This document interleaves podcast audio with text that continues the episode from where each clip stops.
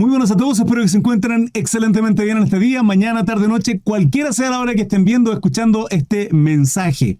Sana doctrina, amados hermanos, hoy día con el capítulo 5 de Efesios. Dos títulos, Andad como hijos de luz, del 1 al 20 y del 21 hasta el capítulo 6, versículo 9, el segundo título que tiene que ver con someteos los unos a los otros un capítulo, un estudio precioso, el capítulo completo, el estudio completo lo pueden ver en mi página de Facebook, Crisar Mesa, en todas mis redes sociales. Lo que traigo ahora es un extracto, la edición de la lectura de la palabra. Preguntas, dudas, consulta y todo eso no está acá. Lo pueden ver en mi Facebook personal. Perdón, en mi página de Facebook, Crisart Mesa. Recuerden, amados, 21 a 30 todos los días, estudios bíblicos. Sean bendecidos. Efesios capítulo 5, versículo 1. En el nombre del Señor. Dice, sed pues imitadores de Dios como hijos amados, el título, andad como hijos de luz, que por cierto también es congruente con lo que aparece en la primera carta de Juan. Eh, primera de Juan, no el Evangelio de San Juan, ¿sí? sino primera de Juan, primera, segunda, tercera de Juan, que está mucho más adelante. Bueno, ahí habla de que Dios es luz y profundiza también Juan en eso. Sin embargo, acá dice, sed pues imitadores de Dios como hijos amados.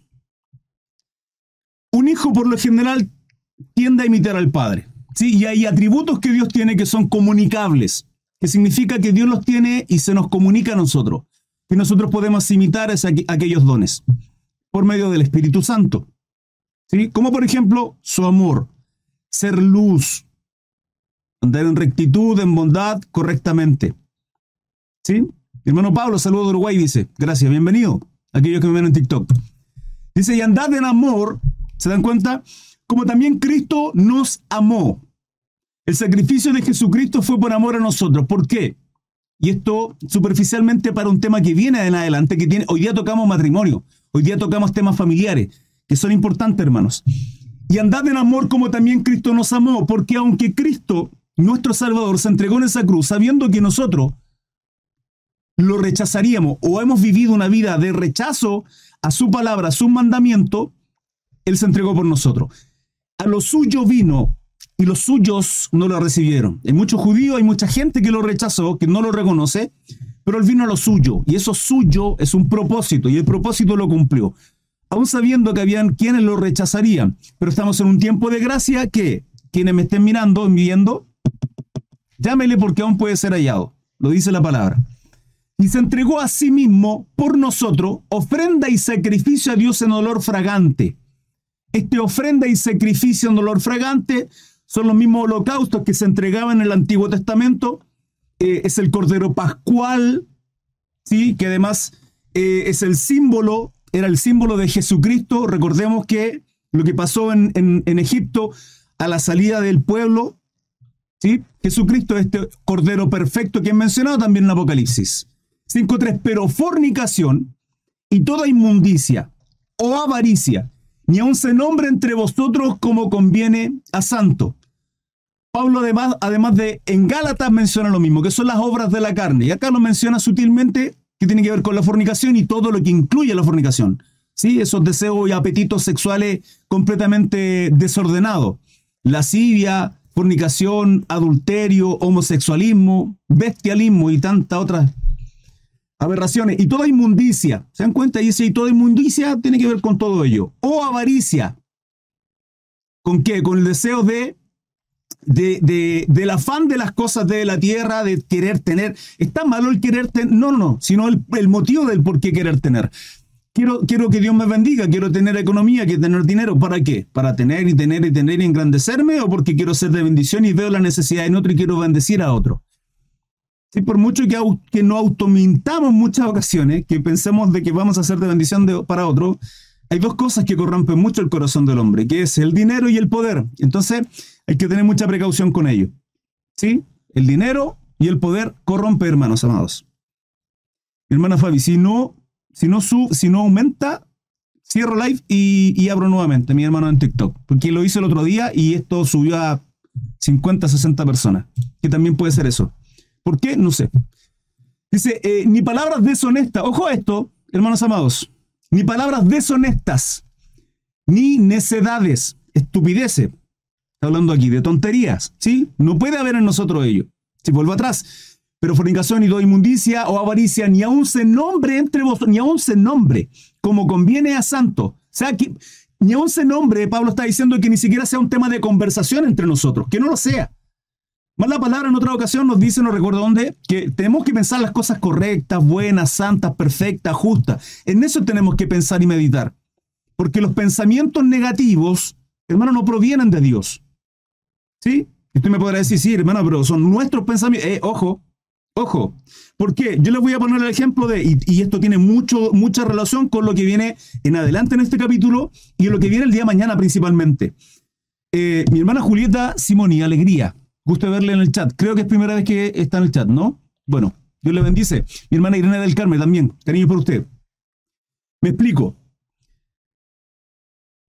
¿Se han dado cuenta cuando de pronto tenemos una perspectiva de una persona, de alguien, eh, y, somos prejuiciosos, hermano? No puede decirme que no, ¿sí? Prejuzgamos mucho, somos muy prejuiciosos sobre alguien, hasta cuando conocemos a ese alguien y de pronto eh, nos damos cuenta y nos chocamos con nuestros propios pensamientos por lo prejuiciosos que somos, de que esa persona es completamente diferente. A veces para bien, incluso a veces para mal, ¿sí? Ojos ven, corazón no sabe, entonces vemos lo que hay delante de nuestros ojos, dice la palabra. Pero supongamos que viene alguien y nos empieza a decir, no, sí, mira, esa persona es así, así, así, así, y empieza a poner pensamiento en nuestra cabeza porque de su boca salen palabras y condiciona nuestro pensamiento. Otro ejemplo muy burdo es como decirle, hermano, no piense en un elefante rosado, no lo haga por ningún motivo. Usted está ya está pensando en un elefante rosado, entonces yo condiciono su pensamiento. En lo espiritual ocurre exactamente lo mismo. Sí, Satanás no puede, Jehová lo reprenda, no puede poner pensamiento en nuestra mente. No pueden. En términos de qué? Porque no se puede meter en nuestra mente, tampoco conoce nuestros pensamientos. El único que es omnisciente es nuestro Dios. Voy a hacerlo, hermana Fabi. El único que sea omnisciente, vuelvo a seguir a mi hermano en TikTok. Es Dios, el único, hermanos, que sabe absolutamente todo en nuestro Señor. Ahora, ¿qué significa eso? Que Él conoce los más profundos pensamientos que hay en nuestro corazón, lo más profundo lo, aquello que ocultamos, aquello que, olvidamos, Dios conoce absolutamente todo nosotros.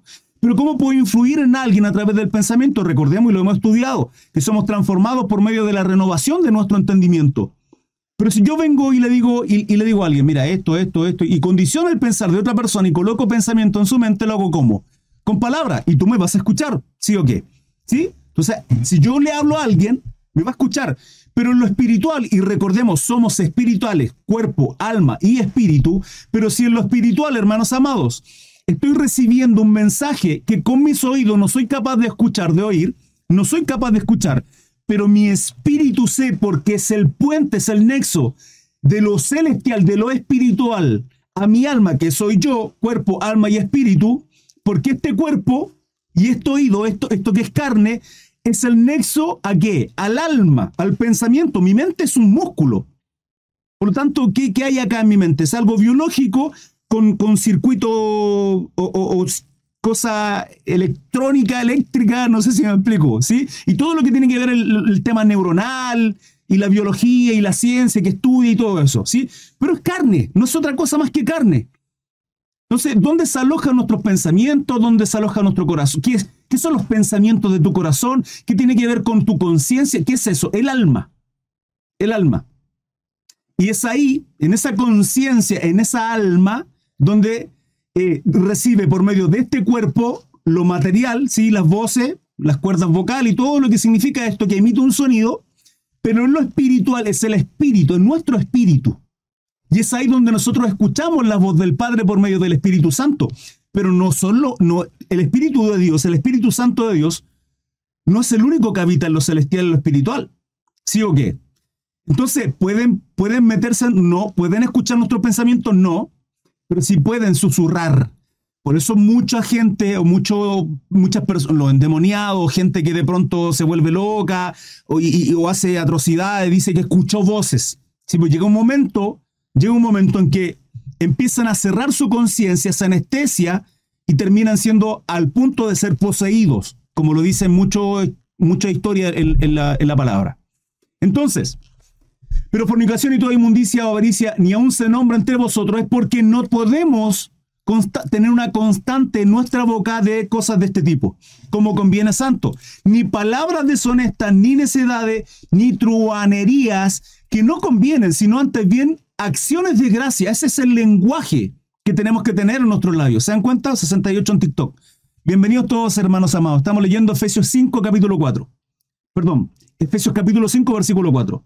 Ni palabras deshonestas, ni necedades, ni truanería, que no convienen, sino antes bien acciones de gracia. No solo en nuestros labios tiene que haber, ¿por qué? Porque es lo que hay en nuestro corazón. ¿Qué hay en tu corazón? Somos, somos hijos de Dios, somos cristianos y al ser cristianos, hermanos amados, tenemos nuestro corazón gozo, tenemos nuestro corazón paz, tenemos nuestro corazón todo lo que en Cristo tenemos, ¿sí? Si, si no tengo paz, si no tengo gozo, es porque no tengo mi corazón puesto en Cristo Jesús. Por lo cual, ¿qué va a salir de mi boca? Palabras alegres, palabras de gozo. Hermano, no con esto, escúchenme, no con esto vamos a estar con una constante en alegría. De hecho, todo lo contrario. Hay situaciones muy desfavorables, muy tristes. Hermano, podemos ver la vida de Pablo, podemos ver la vida de Pedro, de cómo terminaron y cómo eran perseguidos. Y además que la profecía de Mateo 24 se nos establece que nosotros seremos perseguidos. Hace poco, la Organización de las Naciones Unidas, la ONU, lanzó unos artículos que habla en contra de las religiones que no pueden ponerse los mandamientos de Dios por sobre los derechos de LGBTQ, RK, Z y todos ellos. No pueden.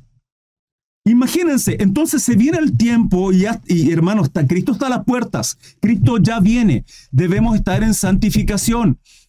Ya viene, hermanos, a pesar de que esto está desde, el siglo I, viene la persecución de la iglesia, vendrá un tiempo en que esto que estamos haciendo y la libertad que podemos y que tenemos de, predicar el evangelio, de alcanzar a otros, no va a estar, hermanos amados, no va a estar. Pero la constante de un hijo de Dios, de un siervo, es que si tu corazón es correcto, si la lámpara dice, si tus ojos son, son buenos, son correctos, todo el resto. Pero si en tu boca hay palabras de descrédito, de desánimo, tristeza, amargura, es porque en tu corazón no hay paz y no estás siendo cristocéntrico. Por eso Pablo dice a Efesio, y hay gente que tal vez tenga su corazón el querer hacer las cosas correctamente, el querer vivir su vida en rectitud, pero hay algo que está frenando eso. Entonces hay que podar. ¿Podar qué? Tal vez tu manera de hablar, tu lenguaje. ¿Sí? Y eso significa autoobligarte. Cristo dice, quien quiera ser mi discípulo, niegues a sí mismo, tome su cruz cada día y sígueme. Hermano, nuestra lucha es con nosotros mismos, es con nuestra carne, es con refrenar nuestra lengua. Es una lucha constante contra nosotros mismos. Agradezco a mis hermanos que le están dando 800 mil likes a TikTok. Si es de bendición este estudio, por favor, regálame muchos likes, te lo agradecería. Gracias por compartirlo también. Entonces, fíjense lo siguiente. Esto tiene que estar en mi mente, alma y espíritu para no caberle. Perfecto. Así es mi hermano Juan, para no darle caída al, al innombrable. Miren, y uno, uno tiene que tener autodominio y tenemos que tener control de nuestros pensamientos. Podemos hacerlo, sí, es difícil, sí, pero tenemos que ejercitarlo. Fíjense, si yo voy corriendo rápido, rápido, rápido, rápido, rápido, ¿cómo va a ir mi mente actuando? Rápido, no puede ir lento. Yo voy a forzar a mi pensamiento a actuar rápido. Le voy a dar un ejemplo y le voy a dar un ejercicio, si usted lo puede hacer. Hágalo, hermanos amados. Sáquese los zapatos, sáquese los pies, vaya a la plaza. Mañana, estos días van a ser días preciosos, al menos en Santiago. En el sur de Chile, no sé si va a haber harto solcito si puede, hágalo. O incluso con lluvia. Sáqueselo y camina lento, lento, lento, solo, camine solo y lento. Y se va a dar cuenta que todos los pensamientos que usted pueda tener, todo, su mente va a descender, va a descender y se va a tranquilizar. Se va a calmar.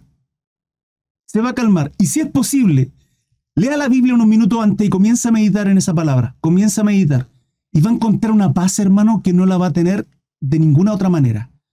Entonces, ¿nosotros tenemos la capacidad de tener dominio? Sí, la palabra nos enseña a meditar en la palabra de Dios. Entonces, si no estoy teniendo paz es porque mis pensamientos están siendo cautivos en otras cosas. Afanes, pleito, problemas del pasado, deseos del futuro. Pero si, si nos obligamos a refrenar nuestra lengua, a no tener palabras de descrédito, a no hablar con palabras deshonestas, a no usar un lenguaje inapropiado, hermanos. Tenemos que ser, tener autodominio. Tenemos la capacidad de tener autodominio. En Cristo lo tenemos. Cinco. 5.5, Efesios. Porque sabéis esto, que ningún fornicario o inmundo o avaro. ¿Saben quiénes son ávaros? Aquellos que quieren más y más y más y todo para ellos. ¿Hay algún problema en querer tener más, hermano Cristo? No, no si usted está siendo de bendición, no si usted entiende la responsabilidad que tiene en sus manos de que Dios le esté otorgando, hermano. Yo sé la responsabilidad por causa de los dones que Dios me ha dado. Por eso dije en un principio, ay de mí si no hago esto, si no predico, no solo acá en redes sociales, hermano, ¿dónde ando ando predicando? La gente que me conoce, que está acá en el chat, lo sabe, hermanos, amigos, familia. ¿Dónde ando predico de Cristo, hermanos? Y no lo hago para mi gloria, sino porque hay de mí si no lo hacemos. Lo incluyo, hermanos amados. Es una responsabilidad que tenemos todos, cada uno de nosotros. Porque sabéis esto, que ningún fornicario, inmundo o avaro, que es idólatra, ¿dónde está la idolatría? Porque la idolatría no tiene que ver solo con adorar otros dioses, no, no, no, sino poner en primer lugar algo o alguien, lo que sea, antes que Dios. Eso es idolatría.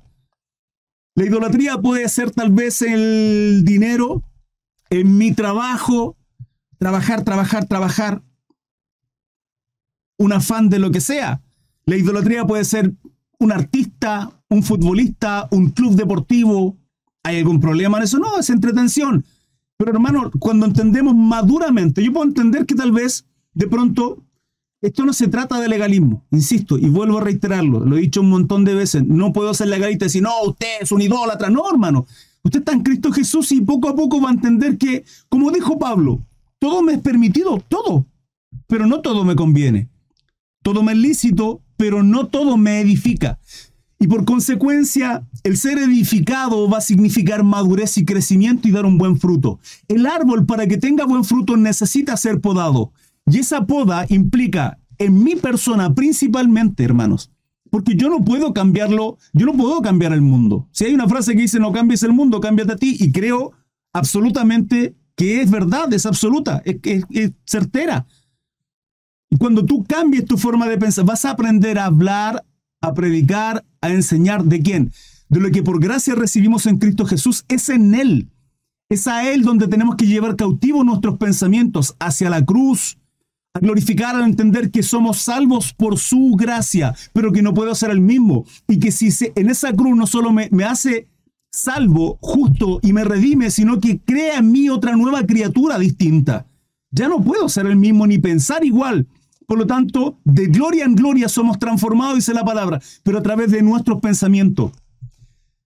Ah, pero ¿qué es idolatría? No, dice, tiene herencia en el reino de Cristo y de Dios. No tiene, hermanos. Porque sabéis esto, que ningún fornicario, inmundo avaro que es idólatra tiene herencia en el reino de Cristo y de... Esto no lo digo yo, esto es palabra de Dios, hermanos. Usted podrá tener conflicto conmigo, gustarle o no gustarle la manera en como yo predico, enseño. Está bien, esto es palabra de Dios. O tal vez sea insignificante lo que enseño, es problema de usted. Yo estoy enseñando palabra de Dios. Quiere ver milagros, quiere ver... Mire, escúcheme se va a levantar uno de entre los muertos y aún así, si su corazón es perverso, va a seguir siendo perverso. Lo dijo Jesucristo. Aunque se levantare uno de entre los muertos, no sé qué hice acá. Ni aún así creerían. Entonces, seis, Nadie os engañe con palabras vanas, porque por estas cosas viene la ira de Dios sobre los hijos de desobediencia. No seáis pues partícipes con ellos. Siete. Porque en otro tiempo erais tiniebla. Tiniebla, pecadores, inconsciente, desobediente, ¿sí? Contra Dios. Mas ahora soy luz en el Señor. Andad como hijos de luz. ¿Alguien sabe qué ser hijos de luz? Si la palabra dice que somos luz, la luz de este mundo y la sal de esta tierra. ¿Se recuerdan cuando Moisés bajó del monte con la gloria de Dios en su cara, sí, y tenía que cubrirla, que lo estudiamos también. Eh, eso en los lugares celestiales ocurre lo mismo. Nosotros resplandecemos, hermanos, resplandecemos en los lugares celestiales. Tú me miras a mí, yo te miro a ti, no podemos ver nada. Tal vez, tal vez, a través de nuestros ojos, la gracia de Cristo, ¿sí? La palabra dice, un corazón alegre hermosa el rostro. lo he dicho, hermano, un corazón alegre hermosa seamos alegres en Cristo Jesús, aquellos que de, de pronto no somos muy agraciados, bueno, andemos contentos. Ahora, en, lo celestial, en lo espiritual, esta luz, estos focos no funcionan. ¿Qué funciona? La luz de Cristo, la gloria de Dios. Y esa gloria de Dios está en nosotros. Si la palabra dice que somos templo del Espíritu Santo. Por lo tanto, si somos templo del Espíritu Santo, ¿qué hacemos? Llevamos luz. Sí, pero esa luz es predicar también. Esa luz es la palabra de Dios. Esa luz es la gloria de Dios en nosotros a través del Espíritu Santo. Por lo tanto, ¿cómo tenemos que obrar? ¿En la carne y en todos los pecados y, las obras de la carne? No, sino en el fruto del Espíritu, ser guiado por el Espíritu, hacer las obras que nuestro Señor Jesucristo hizo. La verdadera religión es esa. ¿Cuál? Ayudar a los pobres, a los necesitados, ayudar a las viudas, a aquellos que... Porque el fruto del Espíritu es en toda bondad, justicia y verdad. Comprobando lo que es agradable al Señor. Comprobando.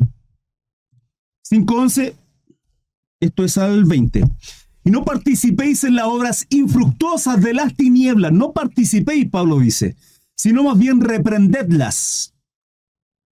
No reprendedlas no tiene que ver con orar y reprenderla y aún así no, sino no participar en ellas también.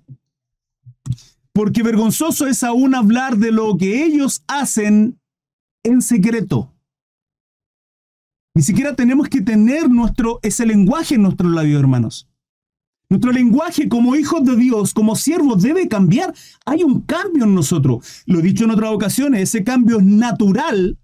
De pronto Dios hace un cambio y transforma nuestra vida al ser confrontados, al ser quebrantados. Y somos una nueva criatura de una manera increíble. Hasta el punto que de pronto cuando conocemos a esas personas, que son transformadas por Cristo, que Cristo sale a su encuentro, y uno queda completa y absolutamente anonadado.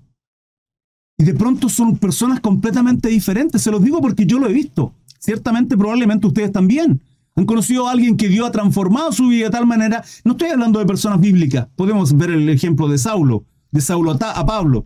Sino de gente mucho más cercana. Pero hay otros en que no es así. ¿Y por qué no? Dios sabrá por qué. Y que ese, ese proceso debe ser lento. ¿Por qué? No lo sé. Dios sabrá por qué.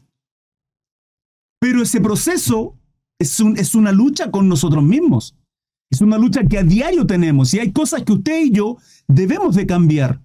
Si antes robaba, hoy día ya no robo. Hoy día tengo que orar. Si antes me costaba orar, hoy día, hoy día oro mucho más. ¿Sí? Y, tal vez mi, hoy día mi, mi problema o mi debilidad sea predicar. Me cuesta, no sé qué decir. Si antes me costaba predicar, hoy día predico, mañana tal vez sea... Y uno va creciendo, ¿sí? Porque vergonzoso es aún hablar de lo que ellos hacen en secreto. 13. Mas todas las cosas son puestas en evidencia por la luz. No hay nada, hermanos, nada que la luz no haya de ser manifestado. Nada. No hay nada que la luz no vaya a ser manifestado.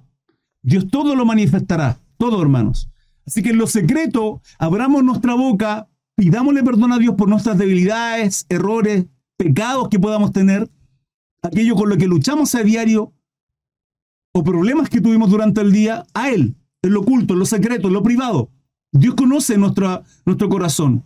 Y Él espera eso, que nos humillemos delante de Él como David cuando pecó. David fue a las plantas y quebrantado, pidiendo perdón a Dios. Si no, vean salmo. Veamos los salmos que David escribió como sus huesos se secaban cómo fue contristado, cómo fue a tal punto de casi entrar en una depresión absoluta hasta cuando recibe el perdón y luego escribe otro salmo. Y recibe el perdón de Dios en su vida y el consuelo que recibe. Mas todas las cosas cuando son puestas en evidencia por la luz. Ahora, hagamos eso o lo contrario. Dios nos avergonzará, hermanos, como lo hizo con, con Saúl, que fue avergonzado por el profeta ante el pecado y la desobediencia de Saúl, el rey, por no obedecer a Dios, pero sin embargo él quería ser honrado por, por, el pueblo. Son hechas manifiestas, mas todas las cosas cuando son puestas en la evidencia por la luz son hechas manifiestas, porque la luz es lo que, es lo que manifiesta todo. 14. Por lo cual dice, despiértate tú que duermes y levántate de entre los muertos y te alumbrará Cristo. La palabra, hermanos amados, nos vivifica. ¿Qué significa que nos vivifica, nos da vida espiritual? Por lo cual, transmitimos nosotros vida cuando predicamos. Y al predicar, tenemos que quebrar el Dios usándonos como un instrumento, ¿sí? Es lo que, es lo que estoy haciendo ahora, es lo que usted hace cuando le habla y le predica con palabras de vida eterna, con palabras de Dios a alguien que no es cristiano. Y Dios va a poner en usted además palabras sabias para derribar todo, todo argumento que Satanás pueda tener. Derribar fortaleza. ¿Fortaleza dónde? Fortaleza en las cabezas, en las mentes de aquellas personas que tienen cautiva. Cautivo su mente. Que Satanás, Jehová le reprenda, tiene cautivo su pensamiento. ¿En qué? En la ciencia, en filosofía, en lo que ellos creen y en tantas otras cosas. Simplemente, ¿qué tenemos que hacer? Dar vida. Porque la palabra es espíritu. Es Espíritu Santo, entonces da vida. Despiértate tú que duermes y levántate de los muertos y te alumbrará Cristo. Entonces Dios usándonos como un instrumento para aquellas personas que no conocen a Cristo y poniendo el don de fe para que crean a la palabra que Dios te está ministrando o que tú estás ministrando, más bien dicho. ¿Me explico? 15. Mirad pues con diligencia como andéis, no como necios, sino como sabios. Mirad pues con diligencia como andéis. Hermanos, tenemos que juzgar nuestras obras. ¿Qué hacemos? ¿Qué decimos? ¿Qué hay en nuestros labios? ¿Qué hay en nuestro corazón? ¿Cómo nos manifestamos? ¿Cómo el resto, cómo mi entorno me conoce? En mi, en mi trabajo, en la universidad, en mi familia, ¿cómo que soy conocido? ¿Sí? Si soy rechazado, ¿por qué? Porque eres luz, es normal que nos rechace muchas veces familia, amigo, compañero, o de pronto al ser cristiano y al tener esa conversión y al tener todo el día hablando porque en tu corazón fluye Cristo, fluye Cristo, fluye Cristo, y lo único que tiene es gratitud y te ha vuelto loco por Cristo, hermanos. Esa tiene que ser nuestra vida. Tenemos que estar vueltos locos por, la gratitud que nos envuelve en Cristo, por lo que hizo en la cruz y, y la salvación de nuestra alma hacia la eternidad que por mucho que tú y yo querramos hacer, no vamos a lograr nunca eso. Y eso nos tiene que llevar a vivir agradecidos. Agradecidos, ¿por qué? Porque Él murió para pagar mi deuda y recibió todo el juicio en esa cruz. Por lo tanto, tenemos que juzgar nuestra forma de vivir, lo que pensamos, lo que hablamos, hermanos. ¿Con quiénes nos juntamos? No podemos unirnos en yugo desigual y tener amistades de ese tipo.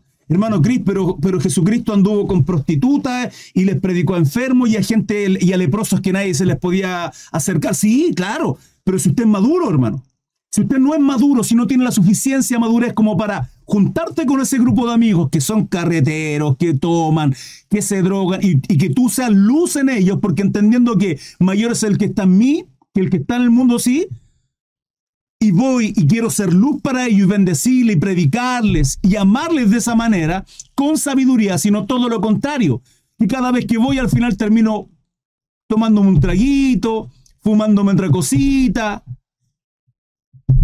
Entonces no hay mucha madurez en nosotros. Entonces, ¿qué hay que hacer ahí? Cortar, hermano, cortar, cortar, podar, podar, podar lo suficiente para tener fruto.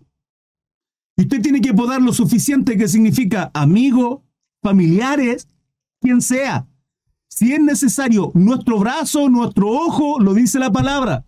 ¿Qué mejor es perder un ojo y entrar, hermano, con un puro ojo, un puro brazo al reino de Dios? Metafóricamente está hablando de ello. Usted tiene un amigo de toda la vida, hermano, hermano, partner, partner, toda la vida. Usted, hermano, hermana, ¿sí? una amiga maravillosa.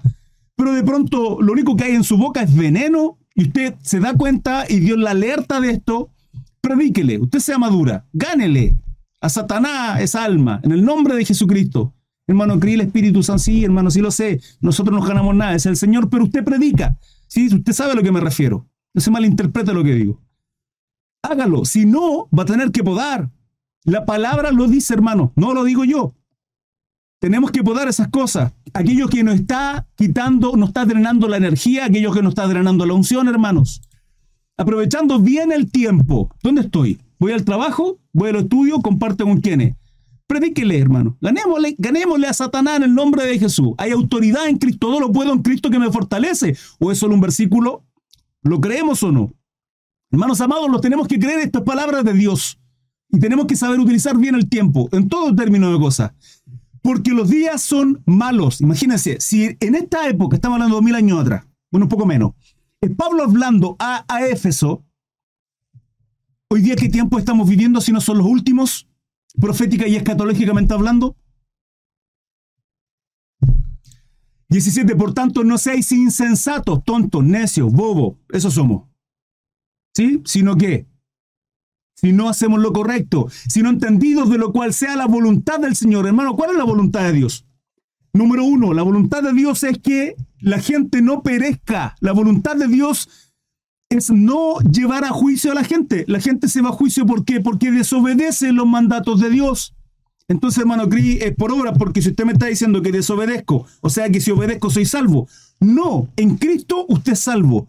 Pero si usted ve lo que hizo Jesucristo y, y, va a llevar una vida de agradecimiento, y su fruto, la obra, el fruto de ese quebrantamiento, va a significar que usted va por consecuencia a hacer lo correcto. ¿Por qué? Porque es un hijo de Dios. Usted no lo hace para ser salvo. En Cristo tenemos salvación.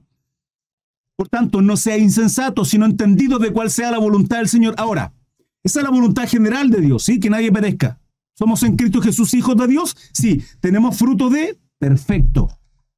¿Qué queda ahora? Lo que continúa, y lo que continúa es que caminar por ese angosto camino y cruzar esa puerta que es angosta al final. ¿Cuál es el final? Dios sabrá cuál es su final y mi final. O Cristo viene ahora, o nos pasa algo, o nos vamos con él en algún momento. Dígame, hermano. Espero que dígame. ¿Sí? Entonces, ahora, mientras, mientras transcurrimos este camino, ¿qué hacemos? La voluntad del Padre, ¿qué es la voluntad del Padre? Y predicar la gran comisión, hermano. Mateo 28, tenemos que predicar, tenemos que evangelizar, tenemos que disipularlo, dice la palabra, bautizando en el nombre del Padre, Hijo y Espíritu Santo. Es nuestra responsabilidad. No podemos estar ahí como si nada. Hay una responsabilidad. Hay una parábola de los talentos, hermanos. Y que somos responsables de lo que Dios ha puesto en nosotros. ¿En qué términos? En todos los términos económico, tiempo, dones espirituales, talentos. Estamos al servicio. Recuerden el propósito de cada uno de nosotros, hermanos. Somos creación de Dios. Usted quiere aceptar o no aceptar, vivir o no vivir, de acuerdo a lo que Dios establece. No obstante, usted es un adorador. Ahora, la pregunta es, ¿a quién adoro? No hay más camino. O adora a Dios y esa, esa adoración significa vivir en obediencia a lo que Él establece, no lo que yo creo, o adora a Satanás, que inconscientemente por rechazar a Dios estoy obedeciendo a Satanás, que es el príncipe de este mundo, lo dice la palabra, el Dios con minúscula, cochino, mentiroso y ladrón. Dios lo reprenda. 18. No os embriaguéis con vino, en lo cual hay disolución. Antes bien, sed llenos del Espíritu. Antes bien, sed llenos del Espíritu. No embriaguéis con vino. Los borrachos no entrarán al reino de los cielos, dice en otro, en otro versículo. Ahora, en lo cual hay disolución, hay, locura, o nos lleva a tomar, a hacer cosas, hermano, inapropiadas. Perdemos completamente, miren lo que parece la nueva versión internacional. No se emborrachen con vino que lleva al desenfreno. ¿Se dan cuenta? ¿Quién han consumido alcohol? Yo consumí alcohol. Hoy día no lo hago, hace muchos años. De hecho, hoy día no, hoy no consumo alcohol. No consuman porque no, no porque sea malo. Hermano, ¿cree un problema en tomarse una copita de vino? No, hermano, no hay problema, no se emborrache. Y espero que tampoco sea dependiente todos los días tener que tener, tomarse una, porque ahí ya hay un vicio. Sí, pero no hay ningún problema. De pronto una cena, una comida, algo y una copa de vino, ¿hay problema? No hay problema. Ahora, hay, hay ministros que no pueden hacerlo. Sí, yo básicamente por eso lo hago. Me gusta, sí, hay tragos que son ricos, que son agradables, que se me gustan perfectamente. No quiero ser legalista y espero que usted tampoco lo sea, hermano. Acá está hablando de borrachera, no se emborrachen con vino. Es más, Pablo le dice a Timoteo que tiene que beber por, por un problema estomacal que tenía. Sí, hay mosto, que hay jugo de uva y el otro que es vino, que tiene que ver con ese mosto fermentado, el cual tiene alcohol. Lo tengo súper claro. Pero aún así no hay problema, hermano. Ahora, insisto, no dependa de. Y si usted ejerce algún ministerio, no lo haga. Pablo también da directriz y lo vamos a estudiar más adelante en Timoteo. Al contrario, sean llenos del Espíritu. Y si en vez de probar y nos abstenemos y somos llenos del Espíritu, si acaso esto no es palabra de Dios. 19. Anímense unos a otros con salmo. Hermanos, ¿se acuerdan que hace unos versículos atrás Pablo nos hablaba con relación a que no puede haber en nuestra boca? ¿No pueden haber palabras de ese tipo? Bueno, ahora nos está diciendo qué palabras tienen que haber en nuestra boca. Salmo, himno, canciones espirituales. Canten y alaben al Señor con el corazón. Terminamos con el 20 este capítulo. este título del 5 del 1 al 20. Dice, dando siempre gracias a Dios, el Padre, por todo, en el nombre de nuestro Señor Jesucristo, dando siempre gracias a Dios. Hermano, tenemos que tener un corazón agradecido, eternamente agradecido por lo que Jesucristo hizo por nosotros, por la oportunidad que Dios nos da de no ser juzgado en el gran trono blanco, porque van a haber dos tribunales, dos juicios. El juicio de aquellos que se van a perdición, que lo dice Apocalipsis, aquellos que serán juzgados por rechazar a Jesucristo y, vivir como ellos pensaban y querían y filosofando en que esto esto otro, perfecto, puedes no creer, pero el que no creas, hay, hay, hay leyes espirituales y la palabra es una sola y Dios, no va a dejar de existir porque tú no creas, quien sea que tú me estás viendo. Ahora, tener un corazón agradecido nos hace ver la vida desde otra perspectiva. Meditar en su palabra nos hace entender cuál es la importancia que es lo que Jesucristo hizo en la cruz maravillosamente y que somos eternamente agradecidos por lo que nunca jamás ni tú ni yo vamos a poder hacer o, ser justificado de otra manera si no es en Cristo Jesús. Hermanos amados, dudas, preguntas, consultas. Les leo. Permítanme que me dio calor. Continuemos entonces, del 21 en adelante. Cambio pantalla en Facebook. Recuerden, hermanos, eh, el estudio que ha grabado, para que lo vean cuando quieran las veces que quieran en Facebook. ¿Sí? Crisal Mesa en todas mis redes sociales. 521. Dice, sométanse unos a otros por reverencia a Cristo. Bueno, es una versión internacional. Someteos unos a otros en el temor de Dios. En el temor de Dios.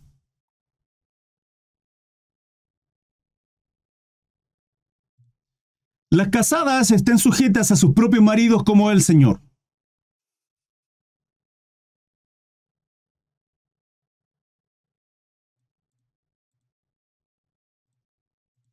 Las casadas estén sujetas a sus propios maridos como al Señor. ¿Cómo tenemos que someternos al Señor? Absolutamente. Ahora, hay que tener claro algunas cosas. Y aquí también me tomo de Romanos 13. ¿sí? Que toda autoridad proviene de Dios y tenemos que someternos a nuestras autoridades. Nuestra, hermano, ¿no le gusta el gobierno que tenemos? Oremos por nuestros gobernantes. Aunque sean usureros, aunque sean ladrones, aunque sean todo lo que nosotros creamos que son, y que, a lo mejor el testimonio y la noticia y todo uno diga, eh, ¿sí? Oremos por ellos. ¿Quién nos dijo Efesios en capítulo 4 en adelante, o sea, 5, los versículos anteriores? Que en nuestra boca aquí tiene que haber. Hermanos, como cristianos no podemos estar este, acá, está allá y hablar así de nuestro gobernante. ¿Por qué? Porque están puestos ahí. ¿Por qué? Porque Dios, ¿usted cree, usted cree, hermano, que nuestros gobernantes, estoy hablando de todo tipo de gobernantes, su jefe en su trabajo, el profesor en la universidad, el presidente que tenemos, que podemos estar o no de acuerdo en el, partido político, la forma en cómo el gobierno. Hermanos, están ahí porque toda autoridad proviene de Dios. Si usted menoscaba esa autoridad, está aquí. Lo dice la palabra. Ahora, ¿hasta qué punto yo me debo someter a esas autoridades? Hasta cuando esas autoridades pasan a llevar los mandatos y ordenanzas de Dios. Ejemplo. Ejemplo, hermano Cris. Permítame hablar. Daniel. Daniel tenía claro, estaba, estaba, su corazón servía a Jehová. ¿Sí? Joven, correcto delante de la presencia de Dios. Débil, como usted y yo, sí. Sin embargo, cuando el rey Nabucodonosor imparte edictos, como por ejemplo el postarse delante de la, de la figura, idolatrarle, Daniel dijo, no, no corresponde. Porque solo a Dios está nuestro corazón nuestra idolatría, solo a Él le servimos, solo delante de su presencia idolatramos. Él es nuestro ídolo, Él es nuestro Dios, solo delante de Él nos postramos. No lo hizo. Y eso le trajo consecuencias. Somos capaces, somos capaces de poner nuestras propias vidas por amor a Dios, aún en esas consecuencias. ¿Saben por qué se lo pregunto? Porque Mateo 24 dice que vamos a sufrir persecución. ¿Y persecución por causa de qué? De Cristo. Bienaventurados hoy si os vituperan, si inventan toda clase de males, si nos ultrajan, si nos golpean. Veamos la vida de los apóstoles, hermano. ¿Queremos, ¿Creemos que somos cristianos para recibir bendiciones y tener carros de lujo y, abrir las ventanas de los cielos hasta que sobreabunde? Si usted está dando el diezmo ¿Qué otro tema? No es bíblico, ¿sí? Ofrende harto lo que quiera. Si usted quiere dar el diezmo, perfecto. Dios bendiga su maravilloso corazón, aún entendiendo que no lo pueden obligar. ¿Sí? Pero si usted está dando el diezmo para recibir bendiciones, es más, si usted está ofrendando para recibir bendiciones, está mal, está mal su corazón. ¿Sí? Y Daniel no se postró. Él y sus amigos fueron perseguidos. Y Mateo 24 establece lo que va a pasar con los cristianos. Entonces no esperemos que las cosas fluyan a bien para aquellos que, que somos cristianos. Ser cristiano no es una vida de felicidad. Gozo en Cristo sí, porque es el gozo de nuestra salvación. Pero felicidad en muchas ocasiones no, hermanos. En muchas ocasiones no. Cristo nos ofrece esa felicidad de andar todo el día alegre. No es así. Vamos a tener luchas, tribulaciones. Dice, en el mundo tendréis aflicción. Dice, pero confiad, yo he vencido al mundo. Eso es lo que hizo Cristo en la cruz. Entonces, si vivimos bajo la dirección, la cobertura, el amparo, la protección de nuestro Salvador Jesucristo, hermano, todo va a estar bien. Todo. Barak, todo va a estar bien. Ahora, eso significa que tenemos que vivir bajo el abrigo del Altísimo, morar. ¿Qué significa eso? No visitar o de vez en cuando un domingo y olvidarnos el resto de la semana. Eso es como querer guardar Shabbat y, circuncidarme y el resto seguir siendo y tener nuestro corazón no circuncidado. Las casadas estén sujetas a sus propios maridos como el Señor. ¿Qué significa eso? Como al Señor. ¿Por qué? Lo vamos a ver. Porque el marido es cabeza de la mujer, no porque sea más hermanos, no. Hay, hay, un, hay un término de autoridad, nada más. ¿Sí? Somos, somos coherederos de la gracia, son nuestras compañeras, son nuestras esposas, son nuestras amantes, son nuestras parejas, son nuestras amigas, son, son aquellas personas con las que vamos a peinar cana, hermano. Nuestros hijos se van a ir. Es ella. Jefes de hogar, esposos. Nuestras esposas tienen que ser prioridad antes que nuestros hijos. Mamás, usted es esposa antes que mamá. Por lo tanto, ¿usted qué hace? Sujeta a su marido. ¿Hasta qué punto, hermano Cris? Porque si él, si él, si él me está violentando, no, pues usted tiene derechos también. ¿Sí? ¿Hasta qué punto me someto a la autoridad? Hasta que no pasen a llevar esos derechos que usted tiene. Porque hay derechos civiles que están en base aquí a los mandamientos, de hecho. Por eso están modificando la ley para pasar a llevar esos derechos civiles que tenemos. Ahora, antes que esos derechos civiles está la ley de Dios y tenemos derechos delante de Dios y tenemos un valor delante del Señor. Ejemplo, soy una sierva de Dios. Si mi esposo no es cristiano, yo, quiero servir a mi Señor en la iglesia, en la congregación y, y mi esposo me está haciendo la vida imposible. ¿Es correcto o no es correcto? Mi esposo me está violentando. ¿Qué tengo que hacer? Denunciarlo, pedir ayuda, buscar a aquellas personas cercanas para que me ayuden a que esta situación no siga, no siga pasando a mayores, ¿sí? Pero ¿qué tengo que hacer? Sujetarme a mi marido. Es mi esposo. Yo lo escogí. Ahora, ¿qué pasa si usted escogió, escogió un mal marido?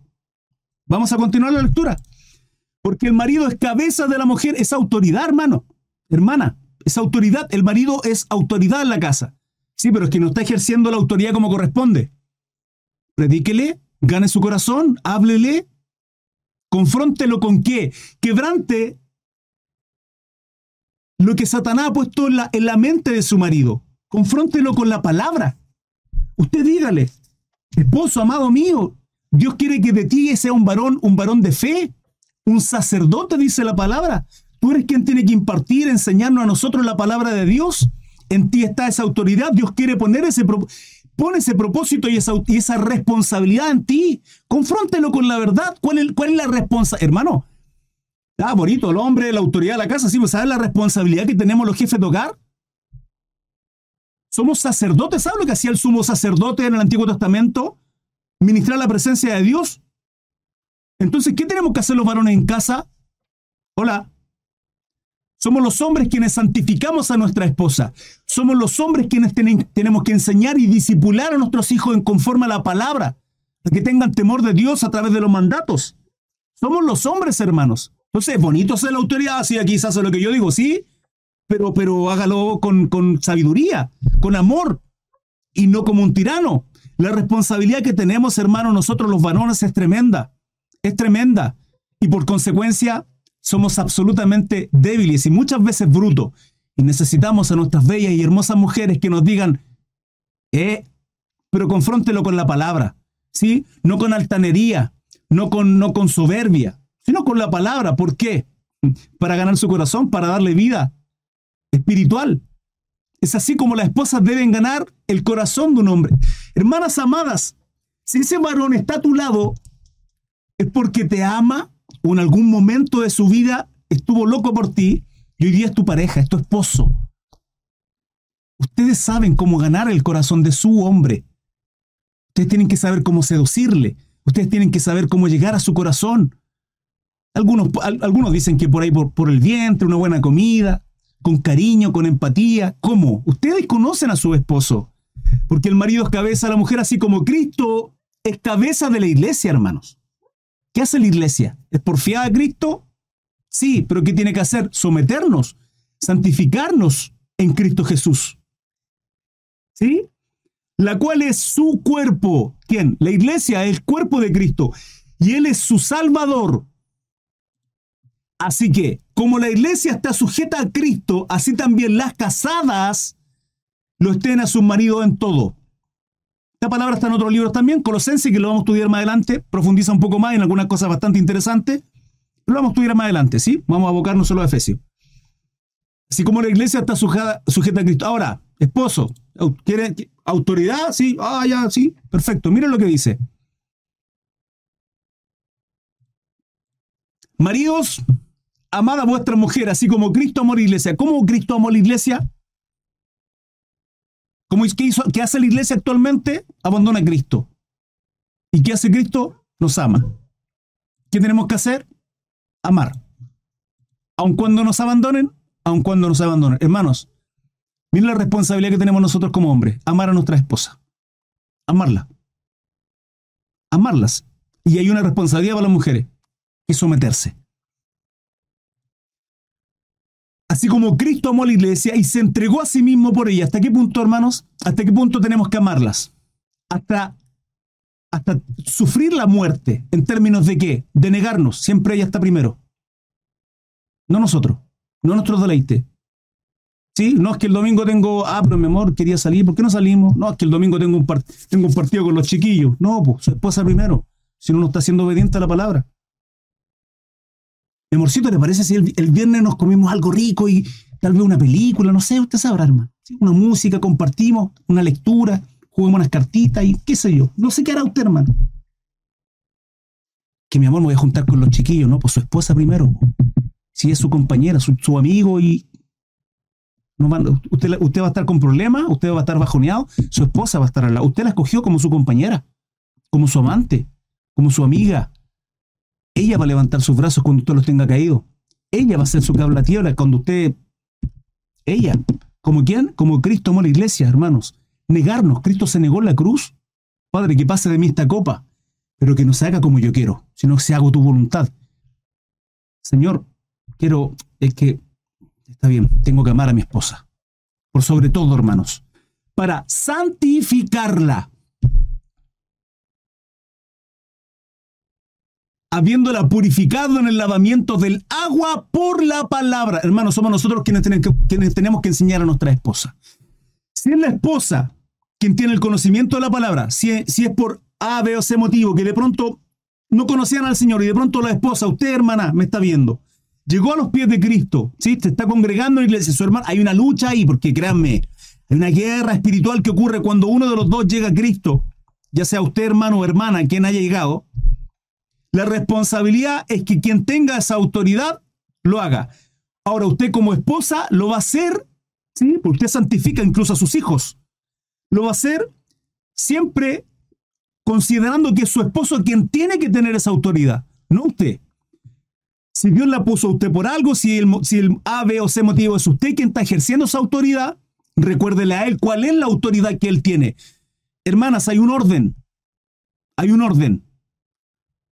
Recordemos lo que pasó en el huerto del Edén. ¿Sí? ¿Qué hizo Eva? Eva tomó decisiones por sobre Adán. ¿Y qué hizo Adán? Es una palabra que es fea en Chile.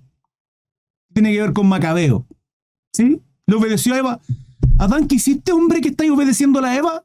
Usted, usted es la autoridad, usted quien toma decisiones. Ahora, no con eso, insisto, vamos a ser hombres y esposos tiranos. No, mi amorcito, mire, vamos a hacer esto, esto y todo. Si mi esposa me dice, Bien, mi amor, me parece, es usted quien pone la dirección, es usted quien lleva el liderazgo en casa, es usted quien pone, quien pone desafío, quien dice, vamos todos para allá como familia, es usted quien va direccionando.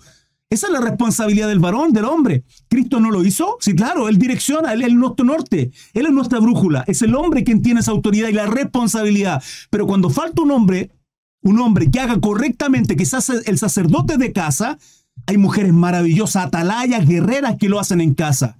Pero recuerde, no es su responsabilidad, es la del varón. Por lo tanto, confróntelo con la palabra de Dios a recordarle que esa autoridad le corresponde a él. ¿Por qué? Porque si no las cosas van a ir a un caos. En el huerto de Edén se cambiaron los papeles y ¿qué pasó? Caos. Caos, hermanos habiéndola purificado por el lavamiento del agua, por la palabra, hermanos. Somos nosotros quienes tenemos que enseñar, disipular, corregir, motivar a nuestras esposas. Lo hago con autoridad. No me quiero gloriar en esto. Está mi esposa, probablemente esté con usted, porque esta es una reunión de trabajo. Lo hablo con autoridad. Con mi esposa y mis hijos. Gracias al Señor. En otras cosas no tengo autoridad y Dios confronta mi corazón a fin de presentársela a sí mismo una iglesia gloriosa. Hablando de Cristo y la iglesia, el cuerpo. Que no tuviese mancha ni arruga ni cosa semejante, sino que fuese santa y sin mancha. Él nos santifica. Y cuando no hay un hombre y la mujer está sola, claro, mi hermana Cecilia aquí está hablando en términos de aquellas casadas.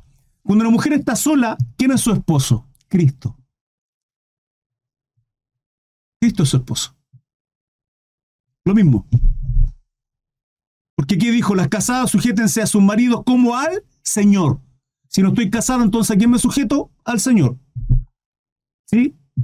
Señoritas, doncella, lo mismo, lo mismo. ¿Sí? Así también los maridos deben amar a sus mujeres como a sus mismos cuerpos. El que ama a su mujer, a sí mismo se ama le gusta embellecerse, verse bonito, bueno, amemos a nuestras esposas de esa manera. Nos gusta arreglarnos, sí, vernos guapos, barba, qué sé yo. De esa manera, seamos delicados, detallistas, románticos con nuestras mujeres. Hermano, soy tosco, sí, soy poco romántico, pero su esposa sí. Bueno, ahí, luchemos con nuestra carne, seamos románticos para ella. Seamos delicados con ella. Sí, el, el otro les decía, se los digo con con conocimiento de causa. Los digo ¿por qué? porque lo obro. Hermano, pero también, también en muchas situaciones fallo con mi esposa. Soy tosco, soy bruto con ella en muchas ocasiones. Se lo digo avergonzado. Yo no vengo acá a aparentar el hombre perfecto. No lo soy, hermano. No lo soy absolutamente como esposo. Lucho a diario también con, con, no ser cuadrado, con ser más emocional o sentimental, más sutil con ella, no ser tan... Es una lucha que tenemos los hombres, el ser romántico con nuestras amadas esposas el ser sutiles con ellas, una palabra de amor, de cariño, un buenos días mi vida, un mi amor, un por favor, un gracias. Es básico, hermanos amados. Es básico. El que ama a su mujer a sí mismo se ama. ¿Por qué a sí mismo? Porque ya no son dos, son uno. Y ahí hay un misterio tremendo. Vamos a seguir estudiando esto. Porque nadie aborreció jamás a su propia carne, sino que la sustenta y la cuida, como también Cristo a la iglesia. ¿Se dan cuenta? Esa es la responsabilidad que tenemos los hombres. Varones, nuestra responsabilidad, ¿quién es primero? Yo. No, yo no, su esposa. No, no, es, no soy yo. Sí, me quiero embellecer, y mi esposa cómo está, es ella primero. La debo amar, mostrarle mi cariño, mi amor, mi afecto, mi tiempo, lo mejor para ella.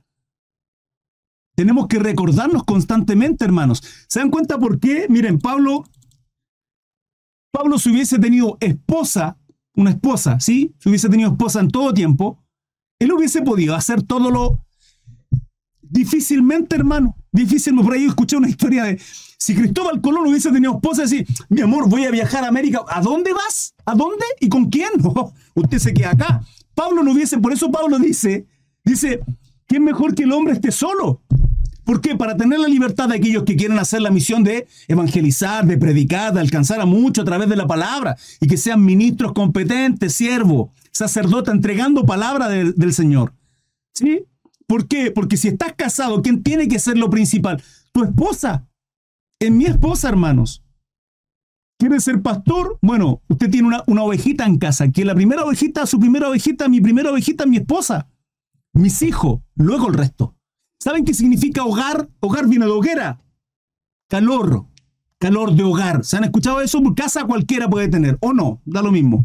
Pero hogar, el hogar se construye. Usted puede no tener casa y tener un hogar.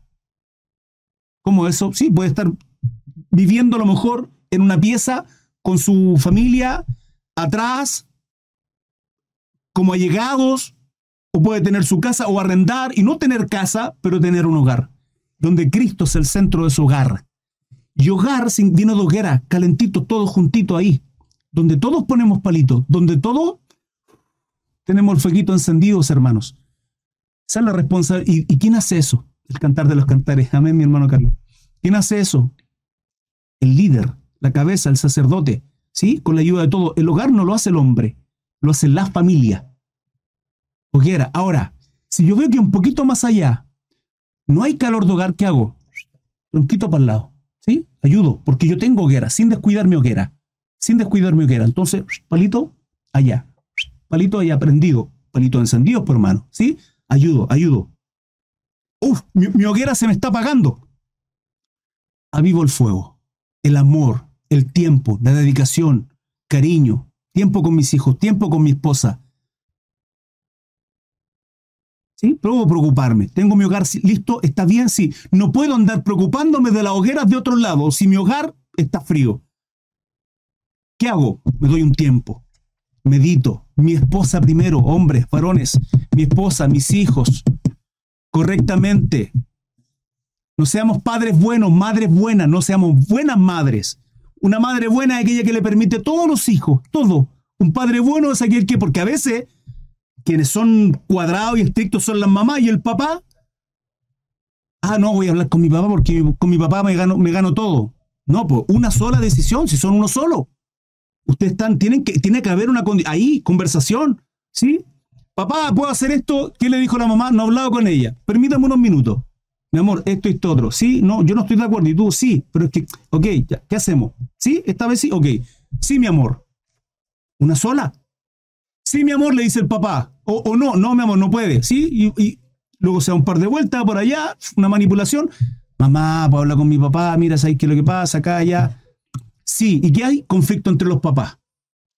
Hermanos, los hijos son súper manipulables. Manipulan desde que son bebés, manipulamos, hermanos. Es nuestro corazón completamente pervertido. Desde bebé manipulamos. Mire, la, la, mamá buena, mire, se levanta 30 veces en la noche a ver el bebé que llora. 30 veces. No voy a dar clase de, maternidad ahora, pero bueno. Porque nadie aborreció jamás su propia carne, sino que la sustenta, la cuida, la ama. Hermano, cuidamos, nos, gusta vernos bellos, ponernos algo bonito. Sí, somos, somos superficiales muchas veces, sí o qué. Sí, el ego. Luchamos con nuestro ego. Ok. Y si sustentamos la carne y cuidamos nuestra carne, dice Cristo, como Cristo lo hizo con la iglesia, así con nuestras esposas. Lo mejor para ella. Lo mejor, hermanos. 30. Porque somos miembros de su cuerpo, la iglesia, cuerpo, ¿sí? cuerpo de Cristo en la iglesia, somos miembros, somos hijos de Dios, cuerpo de ahí, de su carne y de sus huesos. Por esto, y aquí viene la palabra que nos puso mi hermano Carlos de Facebook ahí, por esto dejará al hombre a su padre y a su madre. ¿A quién? A su padre y a su madre. ¿A quién dejará? A su padre y a su madre y se unirá a su mujer y los dos serán una sola carne. Acá, acá hay un misterio grande y Pablo lo dice. Grande es este misterio, mas yo digo esto respecto de Cristo y de la iglesia. Pablo está hablando en referencia de Cristo y la iglesia, pero acá en este se unirán los dos en una sola carne hay un misterio tremendo. Misterio como por ejemplo cosas que ocurren y que digamos, se los digo hermano porque las he vivido. Mi esposa de pronto una semana anda con un dolor en la rodilla y en la misma rodilla yo ando con el dolor. Mi esposa la otra semana anda con un dolor de cabeza, hermano, y yo con un dolor de cabeza. Yo creo que los matrimonios sabrán de lo que les digo. Hay una unión no solo carnal, espiritual, almática. Hay cosas tremendas que ocurren ahí, misterios que no vamos a comprender, pero somos uno. Uno. Pero no, no puede haber nada en medio, hermanos. Nada, nadie. ¿Quiénes son? Mi esposa y yo. Amado Padre, amada Madre, hermanos amados, los amo con mi corazón, pero mi esposa primero. Ella tiene que ser mi prioridad. Esto me lo enseñó mi madre. Así que por errores que ocurrieron, en situaciones X que ella lo aprendió, me dijo, hijo, su esposa tiene que ser primero. No, nadie, mamita, mamita, pero es que mi amor dice mi esposo, no, mamita, mamita, y mi mamita primero, ¿ah? Y, tu esposa, no, es que mi papito, mi papito, no, mi amor, yo digo que no, es que mi papito dice que sí, no, su esposo primero, usted se somete a su esposo porque la palabra lo dice.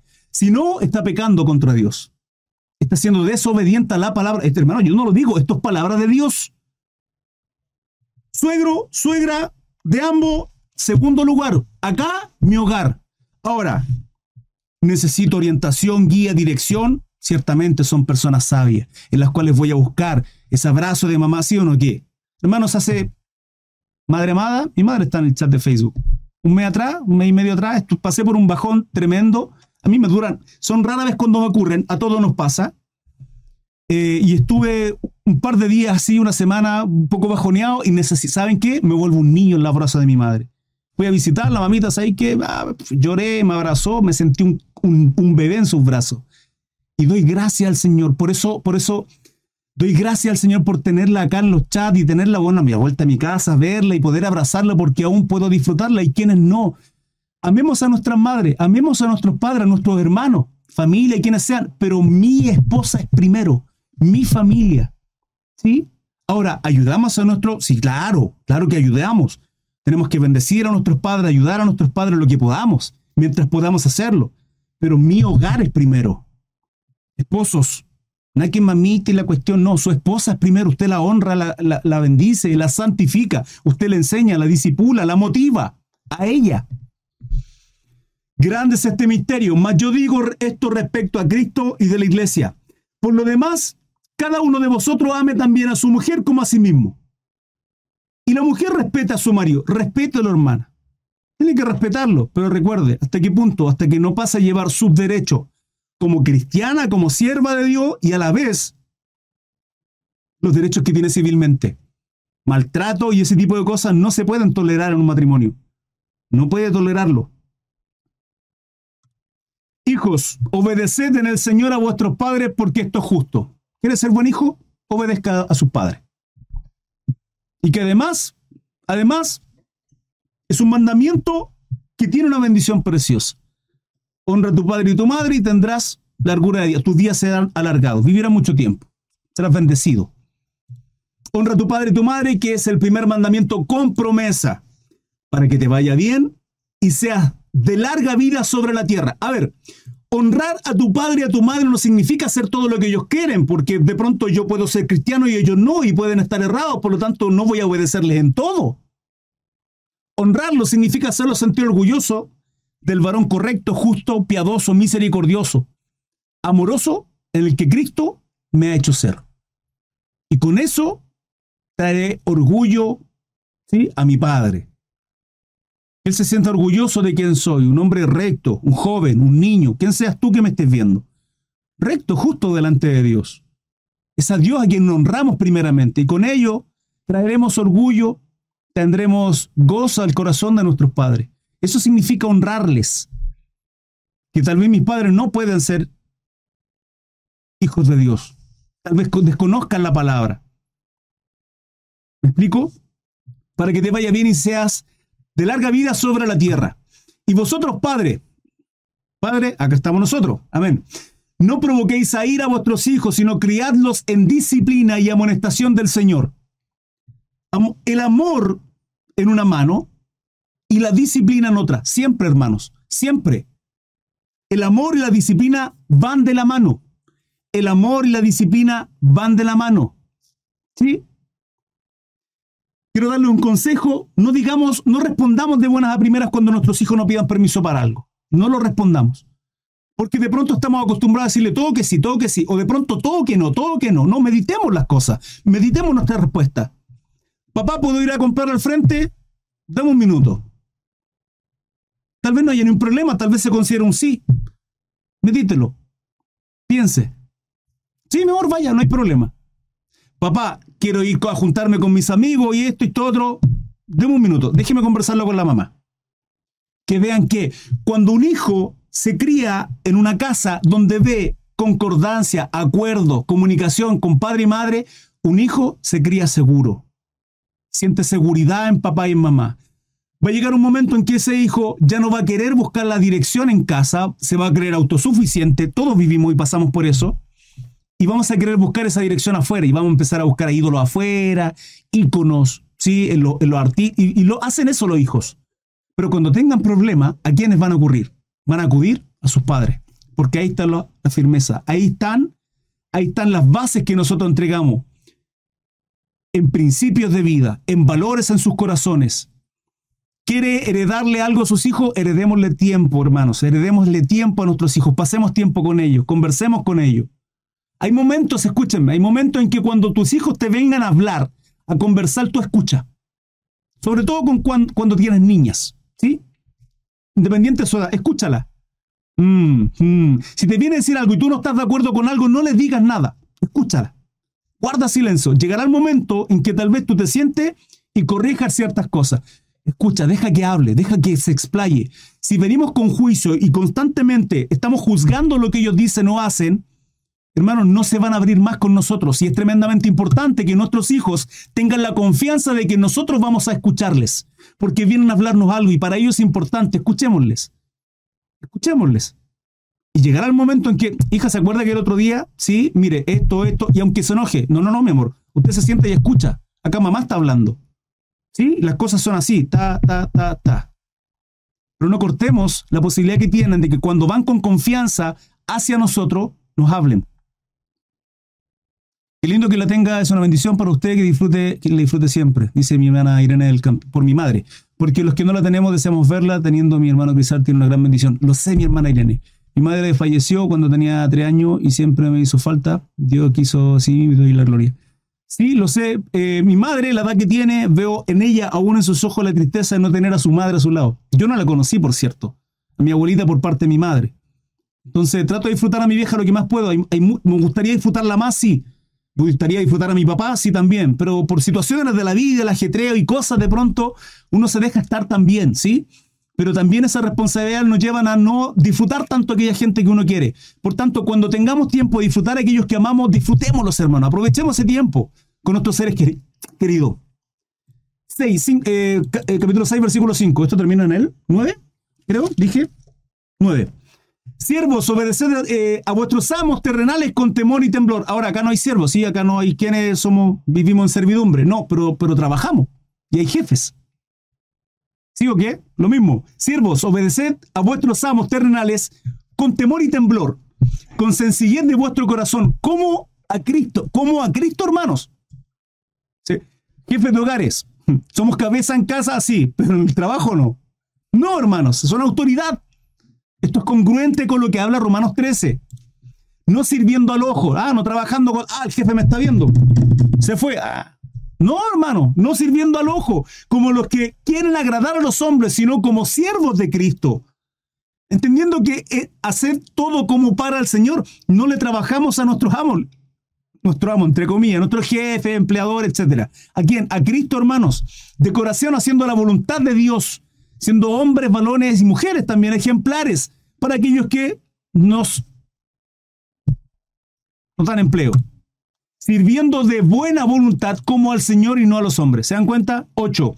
Sabiendo que el bien de cada uno, sabiendo que el bien que cada uno hiciere, ese recibirá del Señor, sea siervo o sea libre. Y vosotros, amos, usted es empleador, tiene gente a cargo, usted es jefe, tiene un grupo de trabajadores, lo que sea. Usted ejerce una autoridad a usted. Y vosotros, amos, haced con ellos lo mismo, dejando las amenazas, sabiendo que el Señor de ellos y vuestro está en los cielos y que para Él no hay acepción de personas no, vale decir, no enseñoreándose de aquellas personas que Dios ha puesto a su cuidado, bajo su dirección. Esto es a empleadores, a empresarios, a pastores y todos aquellos que ejercen una labor de autoridad. No enseñoreándose, entendiendo que el Señor acá es, Dios. ¿Sí? Con amor, con cariño, como corresponde. Con esto terminamos este capítulo, eh, este título más bien dicho, en estricto rigor, Acá Pablo está hablando de alguna manera el resumen de em, Romanos 13 con respecto a la autoridad, de entender que este término de autoridad, ante Dios somos todos lo mismo, ínfimos, viles, barro simplemente, y que Él se debe glorificar en cada una de nuestras labores. En nuestra responsabilidad someternos, glorificar y obedecer a Dios. Pero ¿cómo le adoro? Con guitarra y cantándole, ¿sí? Cantándole todas las canciones y coritos. No, hermano. La, la mejor adoración a Dios es obediencia. En nuestra obediencia. Y hoy fue leída la palabra del Señor. Debemos obedecer correctamente en amor. Hermanos amados, dudas, preguntas, consultas. Un estudio precioso, una palabra maravillosa que bendijo nuestras vidas, amados hermanos. Recuerden, estudios bíblicos a diario 21 a 30. Espero poder verles en el chat, en vivo e indirecto, sean partícipes de estos momentos preciosos que vivimos, em, que somos edificados, exhortados, corregidos también a través de la palabra del Señor. Nos vemos, amados hermanos, y recuerden seguirme, eh, suscribirse, seguirme en mis redes sociales. Gracias por sus likes. Y si fue de bendición, compartan este, este estudio. Un abrazo. Dios les bendice. Chao, chao.